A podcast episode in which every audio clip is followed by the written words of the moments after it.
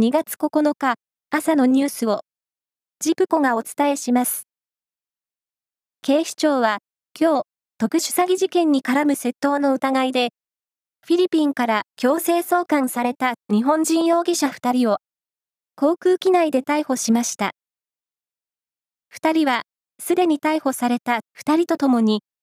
フィリピンの首都マニラの入管施設に収容中に日本での広域強盗事件を指示した疑いがあり、今日未明に航空機でマニラの空港を出発していました。ロシアの侵攻を受けるウクライナのゼレンスキー大統領は8日、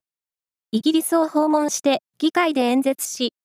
自由のための翼が必要だとして、戦闘機の供与を要請しました。また、ウクライナの勝利が世界を変えると強調しました。演説に先立ち、ゼレンスキー大統領はスナク首相と会談し、ウクライナ支援の継続と強化を再確認しました。原子力発電所の活用に向けて、政府が通常国会に提出する関連法の改正案に、原発の活用による電力の安定供給の確保や、脱炭素社会の実現は国の責務と明記されていることが分かりました。また、これまで上限としてきた60年を超える運転を可能にする。運転期間の規制は、原子力の安定的な利用を図る観点から措置するとしています。この春に実施される小中学校や高校などの卒業式について、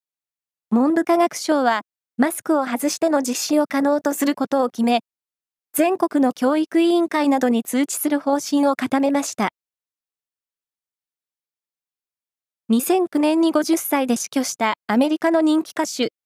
マイケル・ジャクソンさんの遺産管理団体が、楽曲収入などに関する権利の50%を1000億円程度で売却する交渉を進めていることが分かりました。音楽業界ではストリーミング配信の利用拡大で楽曲をめぐる権利の価値が上昇しているとされています。人気バスケットボール漫画が原作のアニメ映画、ザ・ファーストスラムダンクの国内興行収入が100億円を突破したことが分かりました。